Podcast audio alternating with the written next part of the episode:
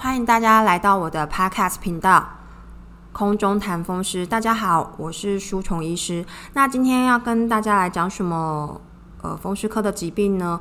上几个 Podcast 我们提到了肝癣，那这次我们要再提一个跟肝癣有相关，然后是风湿科当中一个很重要的疾病，那就是关呃肝显性的关节炎。那什么是干显性的关节炎呢？它其实是跟肝显相关的一种关节发炎的疾病。那呃，也并不是说所有的肝显的患者啊都会发展成肝显性的关节炎。呃，如果十年来平均来讲的话呢，发病十年大概有百分之十到三十的。肝癣的患者可能产生关节发炎的症状，那导致说，呃，得了肝显性的关节炎。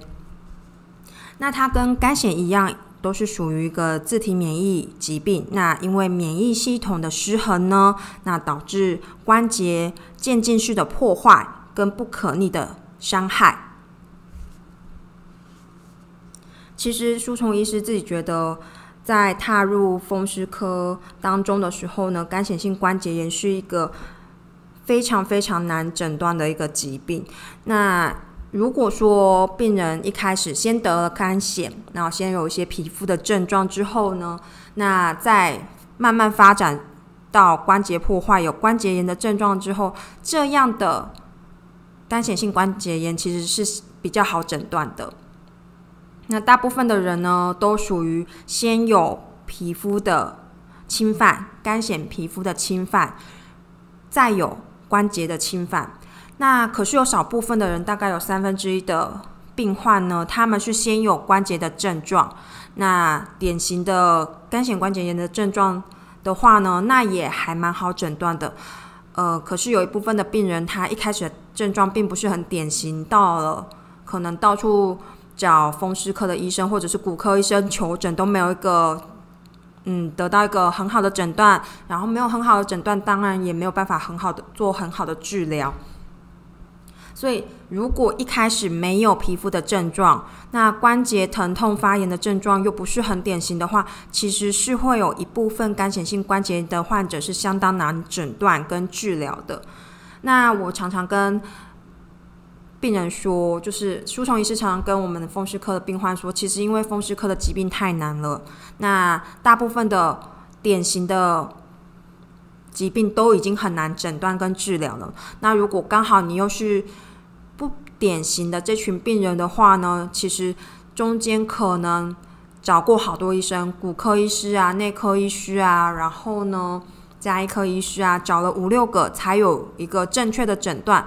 这其实是相当常见的，所以，嗯，可以告诉大家说，就是风湿科疾病真的很难。那如果大家就是，哎，也是给就是有一些人不知道自己到底得了什么病的一些听众朋友一些鼓励，就是说不要放弃希望，因为总是还是会有医生就是知道你是什么病，然后呢做出一个很好的诊断跟治疗的。好。那，诶，大家会想说，除了我们刚刚稍微简介一下肝癣关节炎跟肝癣的关系啊，跟它就是一个诊断上跟诊断上困难的点之外呢，有没有什么特殊有特殊症状的病人会比较容易得高肝癣性关节炎呢？有的。当然也是分成两个部分，一个是基因。如果说你们家族里面有人曾经得过肝显性的关节炎，或者是说你本身在后来检查时候是一个基因 HLA-B 二十七阳性的患者，那这两个人呢得肝比一般人要得肝显关节炎的机会是要来得高的。再来的话呢，环境来说的话，就是压力呀，或者是曾经有外伤。呃，其实输虫医师有很多病人都是先有外伤之后，那慢慢开始这些病人产生关节发炎的症状，那就会以为是扭伤啊，然后挫伤啊，诶，然后之后关节就变形了。那这个变形并不是跟扭伤有关系，那看起来完全就不像是你扭伤过会产生的关节变形。那这样曾经一个受伤的关节呀，也蛮容易好发这种干性性关节炎或者是其他慢性的发炎性的关节疾病这样子。再还有一群病人是有。呃，后天免疫不全症候群，也就是俗称的，就是 HIV 或者是艾滋病的这些病人，也有可能是呃好发干性性关节炎的一个族群。好，那再来的话呢，因为干性性关节炎是肝，呃，我们可以粗分成两个部分。就顾名思义来讲的话，它其实是肝癣，然后加上关节炎。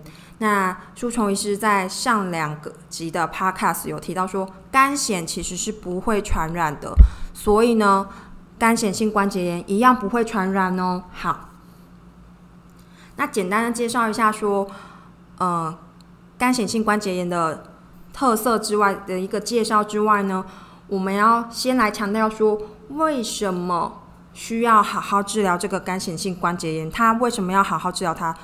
不治疗会怎么样？呃，一个就是说，呃，关节呃干性性关节炎呢，其实第一个它破坏的关节的数目蛮多的，一定都大于三到五个，然后甚至全身的关节都有可能侵犯。它可能侵犯的是呃中轴骨，比如说脊椎啊，这些有可能被干性性的关节炎所侵犯。再来比较大宗的就是。周边关节，比如说手啊、脚啊、膝盖啊，或者是说骨头连接肌腱的地方，那其实它会侵犯蛮多关节的。那侵犯之后，为什么它重要呢？就是它侵犯的第一个数目很多，多关节；第二个程度很严重，甚至有时候不好好接受治疗的话，会让病人连基本的生活功能都没有了。什么叫基本的生活功能都没有了呢？就是因为手指头变形肿胀啊，那很多关节都被侵犯，他甚至说没有办法划手机，然后也没有办法上厕所、爬楼梯、自己洗澡都没有办法。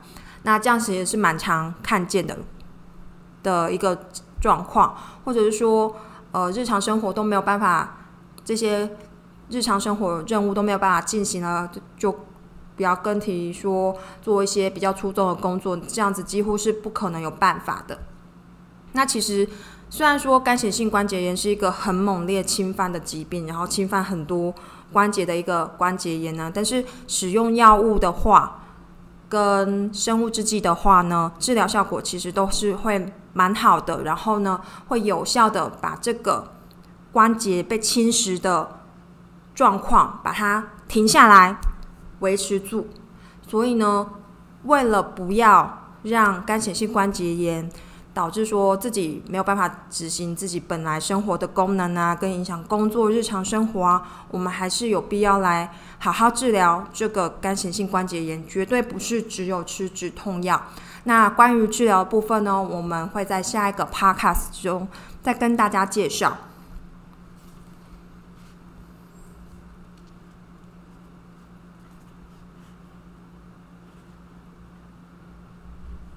那再来的话呢，呃，干性性关节炎会有什么样的症状呢？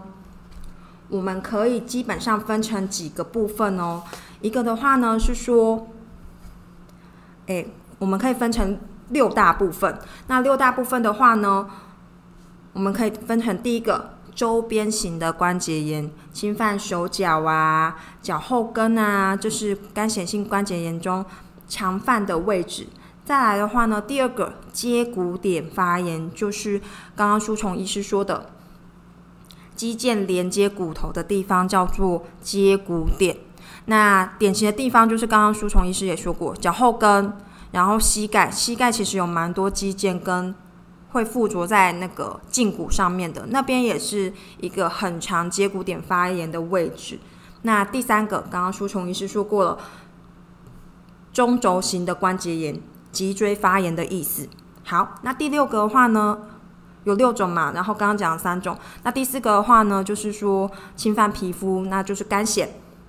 那第五个干癣性关节炎也会侵犯指甲。那指甲会会有什么症状呢？第一个，指甲凹陷，然后呢有点状凹陷呐，或者是指甲不正常的增厚变色。那其实这个第五项指甲方面的变化，其实跟灰指甲有时候没有办法区分，所以还是如果你曾经，如果你是干癣的患者呢，你指甲有发现这些变化的话呢，请跟你的皮肤科医师提醒。然后，如果皮肤科医师觉得说，诶，这的确是干癣的指甲病变的话呢，那可能就要把你转接到风湿科医师那边去接受治疗。在第六个的话是直指炎，直指炎是什么呢？我们俗称是香肠指或香肠的香肠手指或香肠脚趾，就是它导致。呃，因为关系干显性关节炎的发炎，然后导致我们手指跟脚趾的软组织肿胀，那看起来就像星星肠一样，所以我们俗称这样子叫香肠指。好，那干显性关节炎大概有这六大症状，那其中大家可能会想要问说，那我本来有干癣的话，我要怎么知道说？我可能发生，我就是那个百分之十跟或到百分之三十的人，然后进展到干显性关节炎，我有没有什么呃征兆是可以让我跟皮肤科医师讲，然后让我早早一点去寻求免疫风湿科医师的协助呢？当然是有的。呃，一开始的话呢，要注意说自己。还蛮多人就是一开始只有干癣的时候，然后接下来就是指甲的变化，指甲变化，再来第二个，他皮肤的症状可能变严重。那如果你出现指甲的变化跟皮肤的症症状变严重的话，你可能就要跟你的皮肤科医师询问说：，诶，这个我是不是有可能要进入干癣性关节炎的一个状况？或者是说这两个状况都没有的话，还是要？只有干癣的患者的话，还是要注意说自己的关节有没有发炎、肿胀、红肿、变形的状况。如果有的话呢，也请去呃，请先跟您的皮肤科医师做询问，说，诶，这样的关节发炎有没有可能是肝癣性的关节炎呢？那再来的话呢，我觉得我们最近发展了一个 PAD，PAD。问卷，那这个 PASS 的问卷呢，还蛮容易帮助大家去诊断，说去提醒自己说有没有干显性关节炎的这个症状。好，那这个 PASS 的问卷呢，这是有五项，很容易。第一项，你有没有过关节的肿胀？有的话，肿胀点在哪里？第二个。有没有被医师告知过有关节炎呢？第三个，指甲很重要，手跟脚的指甲有没有凹陷、凹洞、增厚，或者是不正常的变色？第四个，有没有过后脚跟的疼痛？第五个，有没有过手指或脚趾肿成星星肠的样子？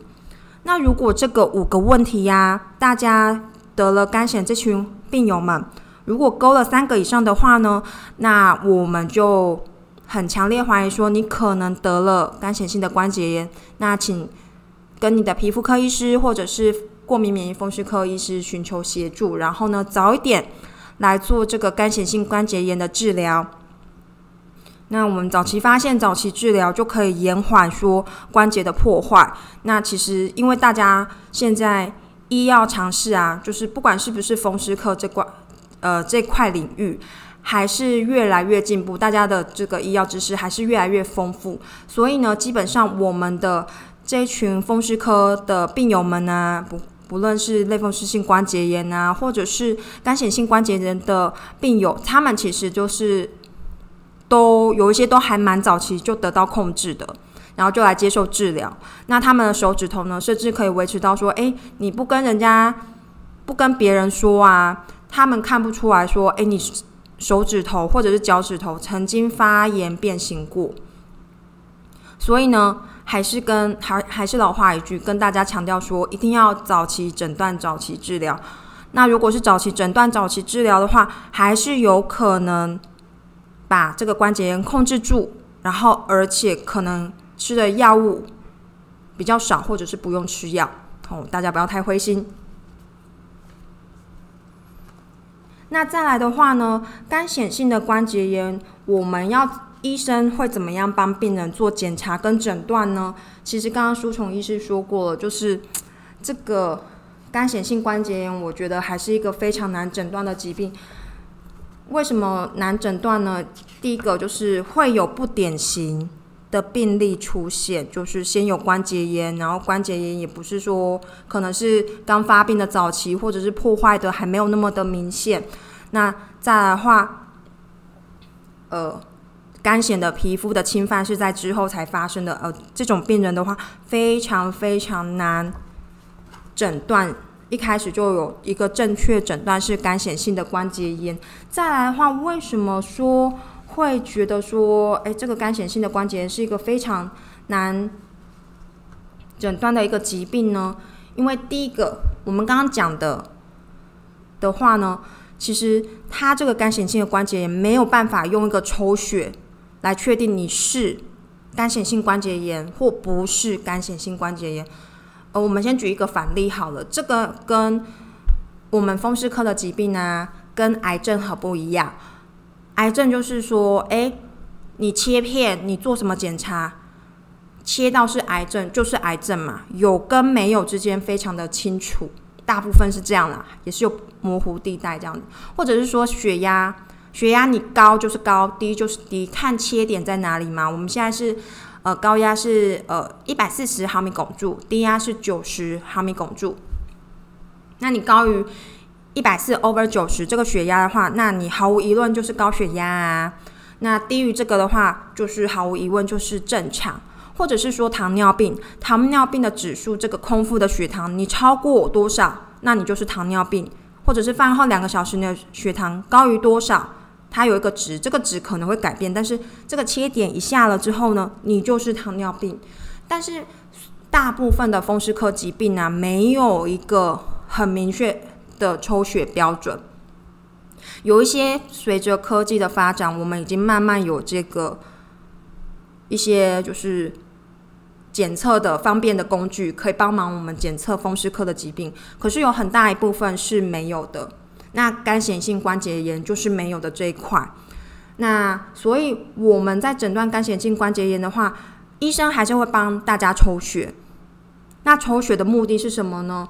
不是刚刚不是说舒虫医师不是说没有什么好的诊断抽血的诊断工具可以诊断干显性的关节炎吗？